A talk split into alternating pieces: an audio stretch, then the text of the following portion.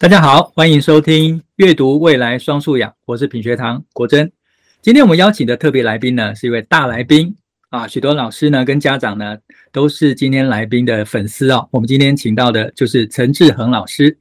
志恒老师呢是智商心理师，也是知名的作家。他曾经担任中学的辅导老师、辅导主任。他说自己内心住着不安的灵魂，所以呢，志恒老师从事写作、演讲、工作坊。这些工作呢都难不倒他，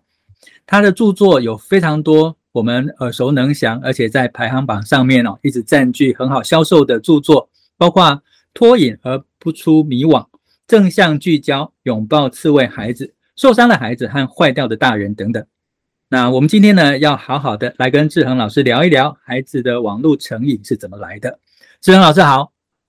，Hello，国珍老师好，大家好，我是志恒。是，今天非常非常谢谢志恒老师来哦。那我想志恒老师在这么多年的辅导工作里面呢，我相信遇到很多同学可能在他的成长过程，在求学的经验里面哦，或者是跟父母相处的时候，难免都有挫折。那志恒老师自己在工作上面或生活中，如果你有挫折的话，有没有一句话你会拿出来提醒自己，然后重新让自己获得力量？呃。我现在哈，呃，如果遇到挫折的话，我现在通常会告诉自己，就是四个字：放过自己。啊，放过自己。那为什么会这样子呢？因为以前小的时候哈，我们都听过很多那种励志的金金言哈，金句，就是告诉自己说啊，不翻不听一番寒彻骨，焉不焉得梅花扑鼻香啊，或者失败为成功之母，要再接再厉等等之类的。那我带着这种信念长大哈，就让我变成一个把自己逼得很紧的人。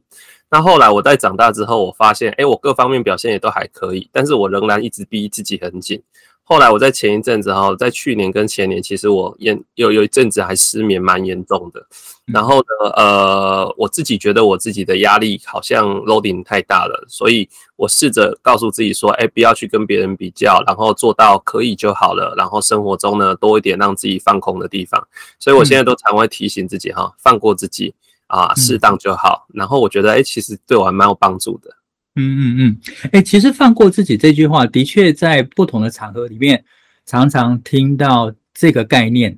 就是 Let it be，就好像就让它过去吧，这样。哎、欸，那我难得今天有机会可以深入一点来请教这一句话的真正内涵哦，因为放过自己，好像那就放弃吧，这中间。是不是一样的一件事情？因为很多人就想说啊，算了，我既然做不到，我也不要为难自己，那我就放过自己吧。那这会不会呈现另外一种我们表面上看起来好像就是啊，他放弃了？但如老师刚才所说的，从小到大我们都被教育不要放弃，坚持到最后。哦，所以这这中间你怎么去区分，就把自己放过自己跟放弃这件事情的差别？好，那呃。我觉得我们我我们人很容易陷入一个二分法的思考哈，就是说我今天讲放过自己的时候，然后我们就觉得那就是不积极不努力，然后就是放弃了，我好像就休息了，我就怠惰了。好，可是事实上呢，我们开始慢慢要去意识到这个世界上有很多事情它是并存的，就是我可以呢有的时候放过自己，我有的时候呢稍微呢放松下来，可是我同时呢我也持续在努力。啊，所以也就是说，我放过自己，我不代表是放弃。就好像呢，我常常跟父母讲说，哎，孩子大了，你要放手。可是呢，很多父母就误会我说，哦，放手就是什么都不管。没有，我意思不是这样子啊。放手是不是放生呢？不是放任。放手是呢，你把你的管的尺度变大一点，然后标准降低一点，让他更多自由的空间。可是不是叫你什么都不管，那一定会出事的。就好像呢，我告诉自己说，哎，放过自己，那意思就是标准降低一点。然后呢，不要太多的自我要求，不要那么高。可是呢，不代表我就呢不积极、不努力。其实我对自己的自自我期许还是在的。那这样的事情其实并不违背，它是彼此是共存的。明白，明白。我觉得老师今天讲这个很有道理哦，因为他就是让自己容许自己在一个更为自在的状态下面去实现自己想要做的事情。而不是把自己逼到嘎嘎角里面去做事情哦，所以真的很多爸爸妈妈或者是老师听到了，呃，再也不要把放过当做是放弃哈。那毕竟它跟放生是完全不一样的概念哦。好，所以呢，今天呢，想要从另外一个主题来看，因为这很可能跟爸爸妈妈放过这件事情有关系哈。呃，我想最近我的演讲常常遇到啊家长的提问啊，包括老师，因为现在在讲阅读的双素养，包括过去的纸本跟数位的阅读。那其实每一次遇到数位阅读，家长就会开始有一种紧张的天线就会拉起来哈，就是孩子要进入到阅读领域去，呃，数位领域去阅读，可是网络上面常常有一些让孩子可能成瘾的内容，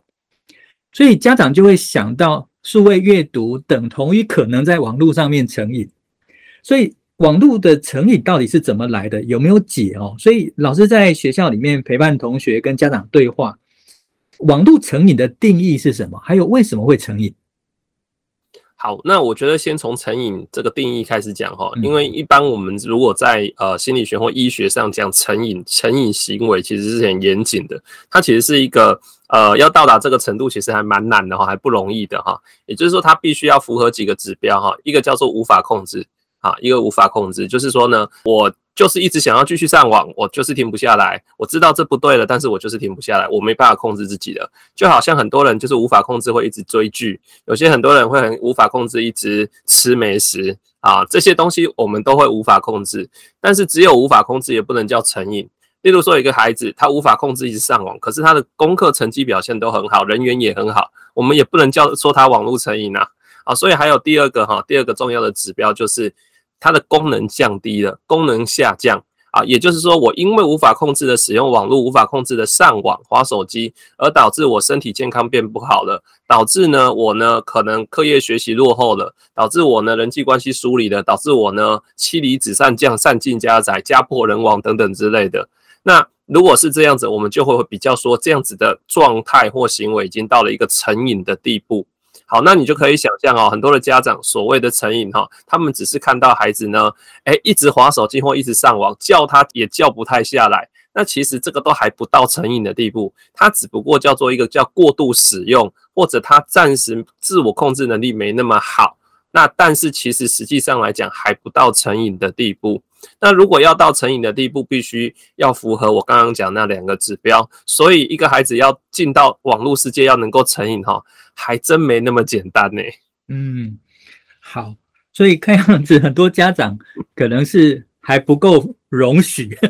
那个宽容度不够大哈，就觉得说我每次进你房间，你明明就是在看手机，你还跟我讲说你没有在看手机，或者是没有上瘾哦，家长就先贴上上瘾的标签哦。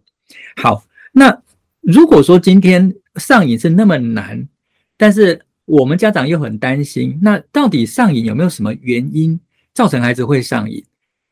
嗯，好，我我觉得这个问题应该把它区分出来，就是说我刚刚讲到说，啊、呃，一个可能是他已经上瘾了，addiction 上瘾了，那另一个就是他还没到上瘾的程度。那大部分的孩子基基本上呢，都还不到上瘾的程度，应该叫做过度使用或是不知节制、嗯、啊。那包括我们自己成人在内，我们也是对上瘾啊，我们也会对上网，有时候也是无法无无没有没有克制力，没有自制力。那我们的自我控制能力可能比较低啊，我们应该是这么讲。那其实这个两个要区分开来。那如果是大部分家长担心的哈，大部分家长在家里看到就是，诶，孩子一上网就下不来。那么其实呢，这个叫做呃，孩子的自我控制能力没有那么好，或者他没有办法那么能够自律。那这个时候家长要做的叫做跟孩子做好约定跟规范，要有明确的约定跟规范，使用手机网络的约定跟规范，做好明确的约定，然后呢，确实执行，帮助孩子在这个过程中去培养出他的自我控制能力。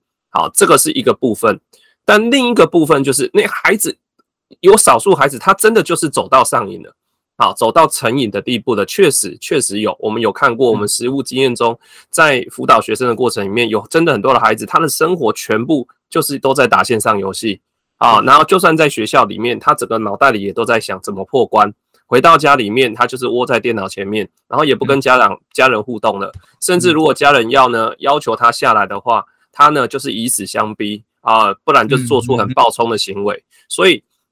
呃，大人真的也受不了，也没办法，只好让他继续玩。可是，一直玩下去就恶性循环。嗯、可是，这背后一定有一个原因的存存在。那为什么这些孩子会会进入网络世界就出不来了呢？到上瘾了呢？通常呢，我我会这么说哈，有两个两股力量哈，两股力量，一股力量叫拉力，一股力力量叫推力。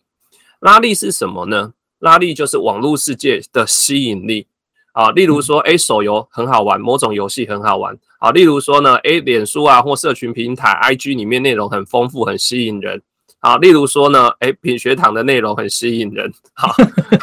像这种网络世界里面很充满吸引人、吸睛的内容，啊，YouTube 的影片一则又一则，很短、很浅薄，但是又有很有趣，就会引人继续想看下去，这叫做吸引力。但是只有吸引力不会成瘾的，不然大家都成瘾了，对不对？好，那一定还有另一个力量，另一股力量叫推力。推力是什么呢？就是呢，有一股力量把你推往这个这个网络世界，然后它一直把你推进去，然后你想出来，它就推出不来。那通常推力啊，呃，简单来讲就是这个孩子在现实生活里面他遇到困境了。那遇到什么困境呢？啊，这个困境有可能是现在就在发生，那通常是长久以来。累积了很多的困境，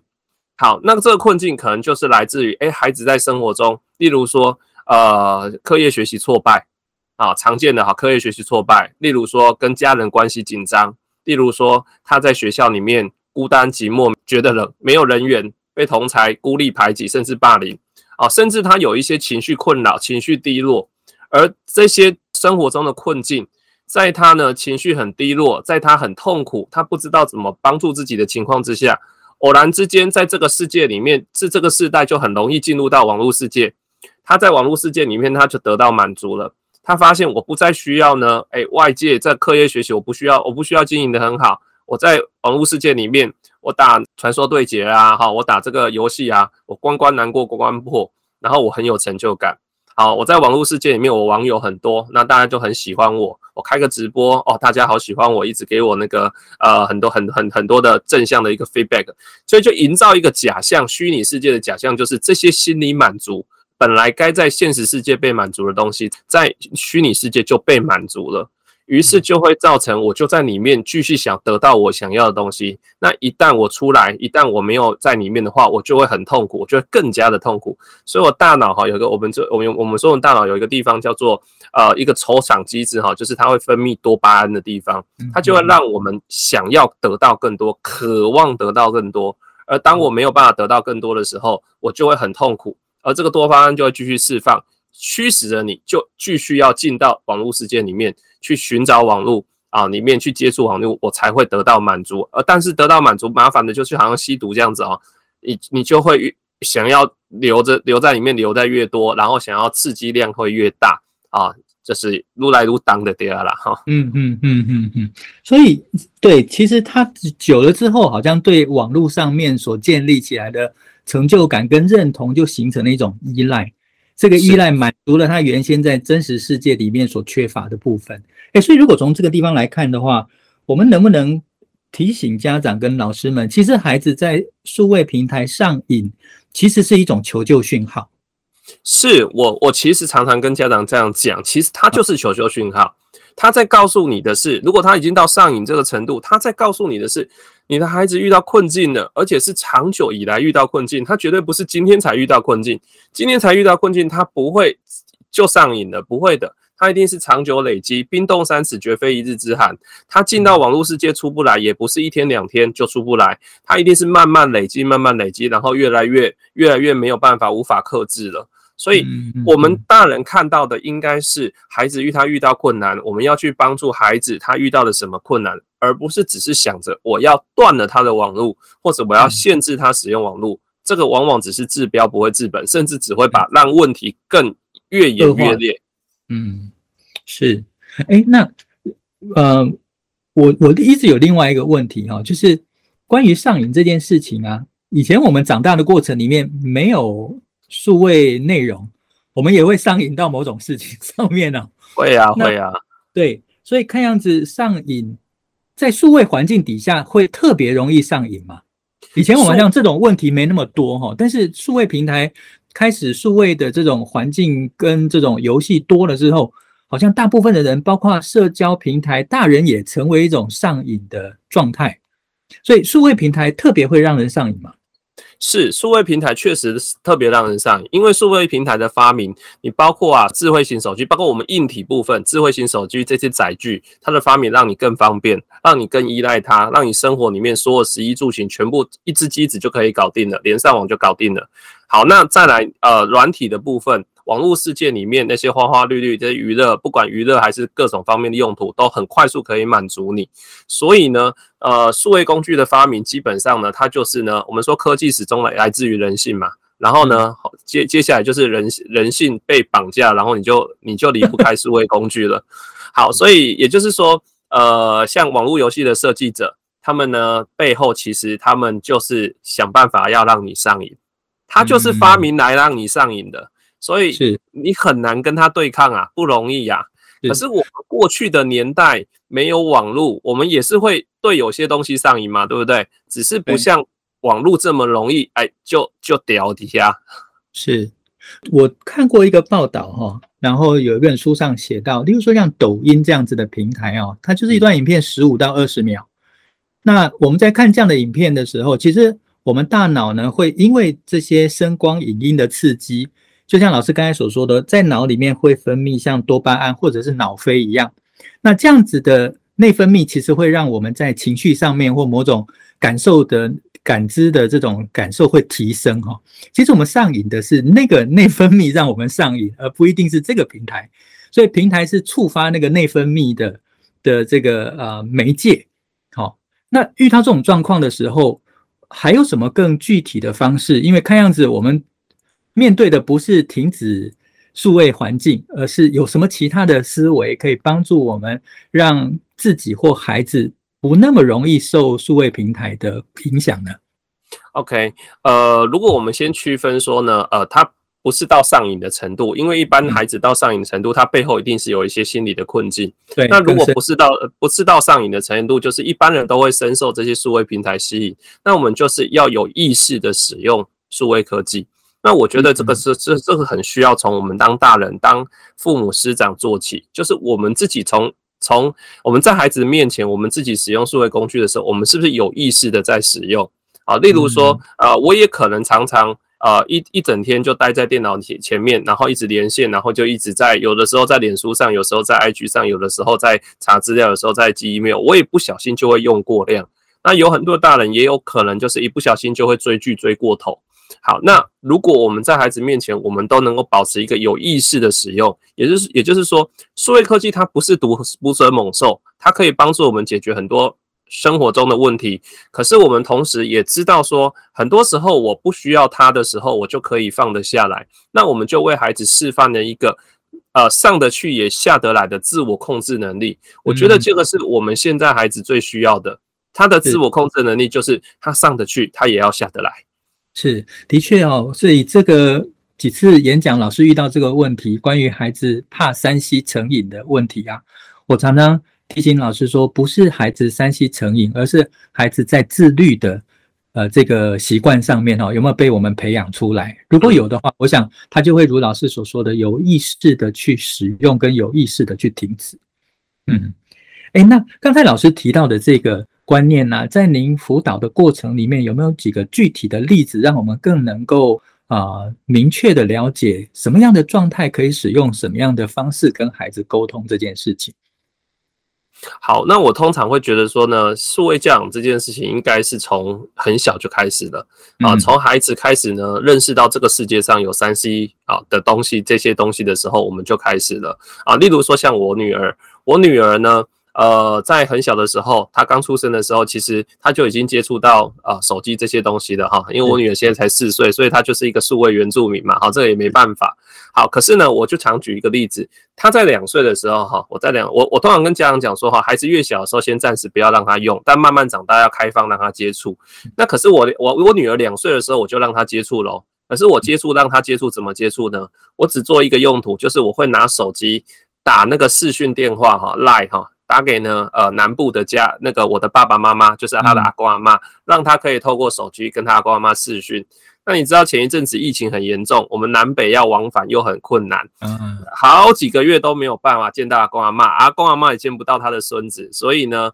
我们为了要联系感情，诶，这个视讯电话，这个这个就是一个很棒的发明，对吧？啊。所以我其实就是想要去呃让我女儿知道说，呃，科技这种东西它是工具，它不是玩具。就是呢，呃，如果它是帮助你现实生活中可以解决解决现实生活中的困难，可以呢加深现实生活中啊人与人之间的情感连接，而不是变得更冷漠、更疏离。那数位科技就是可以呃善加利用的啊，这个是我会鼓励你去用的。嗯、可是如果你把数位科技拿来作为诶打发时间啊、消遣娱乐啊、填补内心空虚，那么它就是个玩具。那玩具这种东西，我就要限制你使用啊。所以一样的，我们。我们继续延伸上去，就是，诶，当孩子到学校了，啊，进到小学了，可能他开始会需要用用这些数位工具来学习的时候，好，他那他作为学习用的话，啊，学习用途，那我认为是工具，我不会太限制他，我会鼓励他，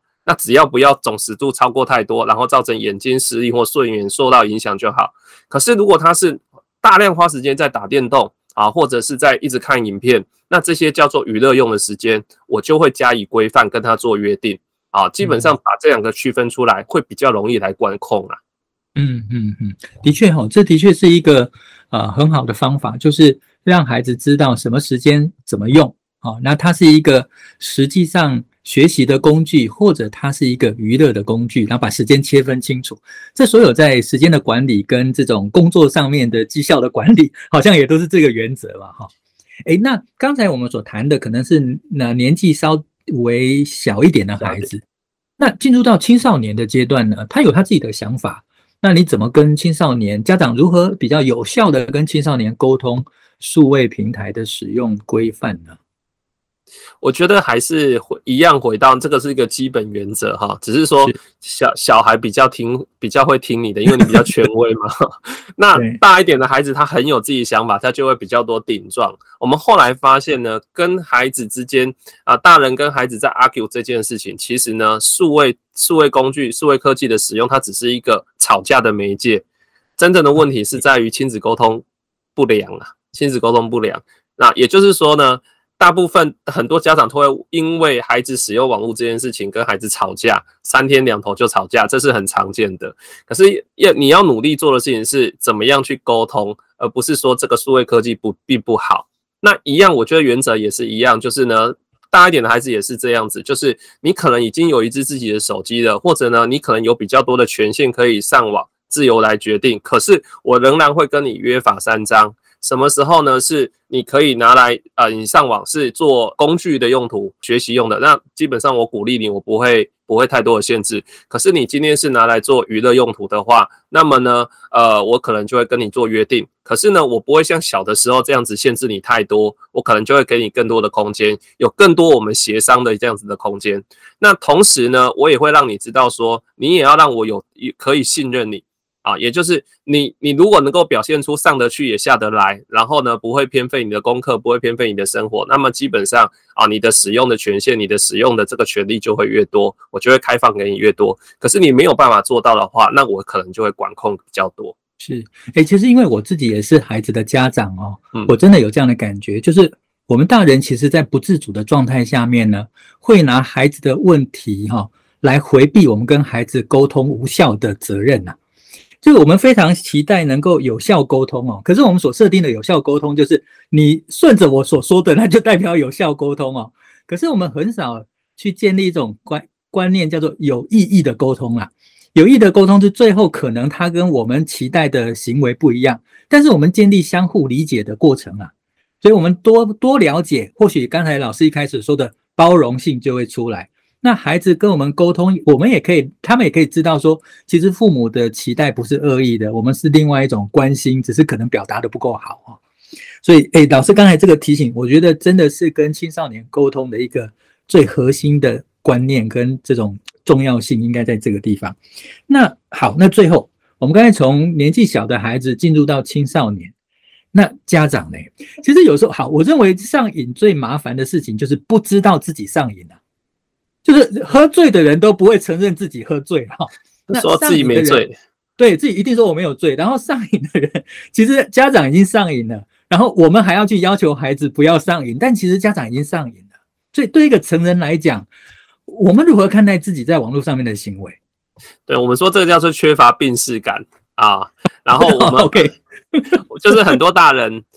一边划手机，或者一边埋手在笔电前面在工作，然后一边叫孩子说：“你不要再划手机，你不要再看电视，赶快去念书。”啊，这样子，那孩子就会觉得说：“啊，你也在划手机，你也在看，你也在看你的三 C 啊，你凭什么叫我这样？就没有说服力。”然后大人就会说：“我是在工作。”可是眼眼看他就不是在工作嘛，那有有的我我看有一些爸爸妈妈他们哈也是真的蛮累的哈，白天工作很累，回到家啊，爸爸就想打电动，妈妈就想追剧这样子，然后就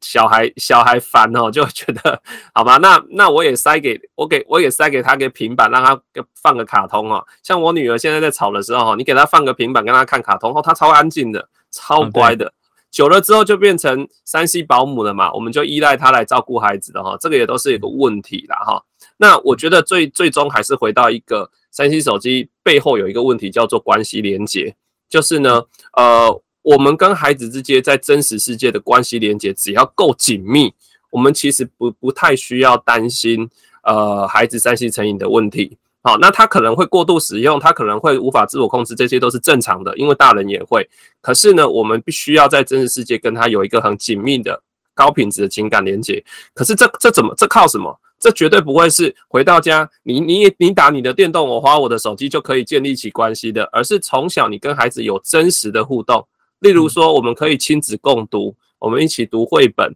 我们一起出去玩，我们有共同的话题。好，那你说，那可是我当爸爸的，我很喜欢打电动啊，孩子也喜欢打电动，我觉得这也无妨哦，你们就一起打电动也没关系，对，一起打电动，当然时间不能过长了哈，你你不能说我我就是无限制啊哈，一起打电动，我们把电动玩具的内容当做我们对话的素材，那这也是一个促进亲子关系的好方法。那么我也有感遇到一个案例是这样子，有个妈妈她非常非常的无助，她的孩子上了国中，自从呢，呃，她女儿哈就上国中，自从就是青春期之后，就跟妈妈呢就是没话题了，然后呢整天回到家里哈也不跟妈妈讲话，然后过来就争执不断。那这个妈妈一开始就是觉得说这个孩子怎么这样子哈叛逆了，就很想管他很多，一直问问他，一直碎念。没想到这个孩子呢就越不想跟妈妈互动，然后都跟妈妈讲说你不要管我啦。然后他妈妈就看他呢，整天拿着手机一直在那边看 YouTube 哈，在追网红。那这个妈妈就看不下去，然后就跟他讲说：“你不要一直一直花手机，花时间在手机上面。”可是你知道，越念孩子就越想要哈，越想要逃避妈妈，然后就躲着这样自己看，不然就耳机就这样子罩住。后来这个妈妈哈，一两年之后，她做了一个很大的改变，她就去观察她女儿到底在追什么网红，她也开始我看那个网红，看着看着看着。然后呢，有时候就有一搭没一搭的问了一下女儿说：“哎，你那那个什么什么，你现在喜欢那个那个蔡阿嘎怎么样怎么样？好，你现在追的那个那群人怎样怎么样？”哎，他女儿很惊讶哦，哎，妈妈你怎么知道？然后他们就开始有了话题了。他们现在会他们会一起追网红，然后有共同的话题，在真实世界里面，他们的情感连接变好了。而这个时候，只要情感连接够。父母的影响力就会够。那你今天听，你今天对孩子说什么，孩子就多少愿意跟你听一点，跟你讨论呐，不会这么对立了。是哇，我今今天听刚才呃志恒老师讲哦，真的必须稍微回应一下我自己生活的经验哦。呃，我的小孩现在呢，呃，儿子是国中呃一年级嘛哈。那坦白讲，他们就像老师所说的是这种数位原民啊。他们常常在网络上面搜寻很多我们根本就不知道的事情，来当做他的生活呃材料啊、呃，或者是学习的内容。那之前其实很有名，后来才知道他们很有名，就是老高与小莫。我坦白讲，是我儿子身上才知道老高与小莫。所以他其实，在听老高小莫，就觉得老高小莫到底是什么东西，我就好奇的去听一下。我觉得诶，很多题材很有趣，而且他们其实也做足了功课哈，去浓缩了一些呃某个主题底下的相关内容。然后后来他又听什么小约翰哦，原来讲的是个历史人物的呃这个网络的网红，所以我慢慢就知道原来我孩子很喜欢这一类的内容，那我就有机会偷渡其他的材料给他，或者在网络上面找一些其他的文章就丢给他看，那他自己在话题上面，在跟我的互动上面，也就不会单纯从我自己的面向上面来看事物，也开始可以有他的东西补进来。那的确让我们双方在沟通互动上面比过去更多样而多多元哈。那另外一个，我其实今天今天时间真的好快哦，其实就还刚开始谈没多久哈，时间就已经进入尾声了哈。呃，我其实刚才听老师在讲啊，我就想到说，呃，《侏罗纪公园》这个电影在第一部的结局的时候，他说生命总是会找到出路了。那我觉得虚拟世界，孩子如果把自己的生命投入在虚拟世界的话，或许就是他自己为自己生活找到另外一个出路的表现。那为什么他需要找出路？因为原来的路都走不通了，可能跟家长之间的沟通走不通，他在学校的呃相处上面也走不通了。那甚至在老师的面前，他也没有老师所期待的表现，所以那也走走不通了。那最终就是在家长这边也没有办法获得包容跟肯定。那他最后就只能为自己找出路，所以能够为他自己创造价值的、创造乐趣的。没有人管的，那大概就是网络世界，所以那就是他少出去的那个出路哦。那或许这是一个时代上面，不管是不同年段的孩子，或者是我们个人大人，很多大人回家打 game，可能就是为了排解他在工作上面的压力或者那种挫折感嘛，所以他也一样在 game 里面获得补充嘛哦。所以坦白讲，回到老师所擅长的心理层面的话，没有真正分大人跟小孩。其实大概所有的人在不同的年龄段上面的心理啊，需要面对的挑战跟面对的问题都大同小异哈。好，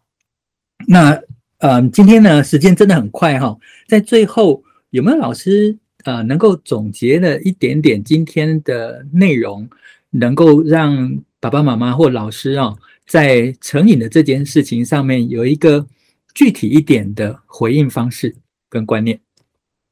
好，我觉得在网络成瘾这件事情上哈，我我始终认为这是一个假议题哈，这是因为它背后有一个真议题啊。那争议题是什么呢？争议题就是亲子关系、亲子沟通。啊，你跟孩子之间的沟通关系不良，那么呢，你就会在网络这件事情上，可能就会浮现更多的一些冲突就会发生。可是你会误以为说是网络不好，罪大恶极，好可怕，要把它赶出这个世界。但是呢，呃，网络世界啊，数位时代它是不可逆的。但是不管怎么样，时代怎么变，呃，亲子关系永远是最重要的。所以从小啊，我们当大人啊，就是第一个以身作则啦，哈。啊，有意识的成为一个数位科技的使用者，再来呢，跟孩子之间在数位啊使用工具使用上面要能够充分的规范。然后呢，如果孩子能够用数位工具来解决问题、来发展自己、来学习成长，那我们要鼓励他。那孩子呢，如果只是单纯的拿数位工具来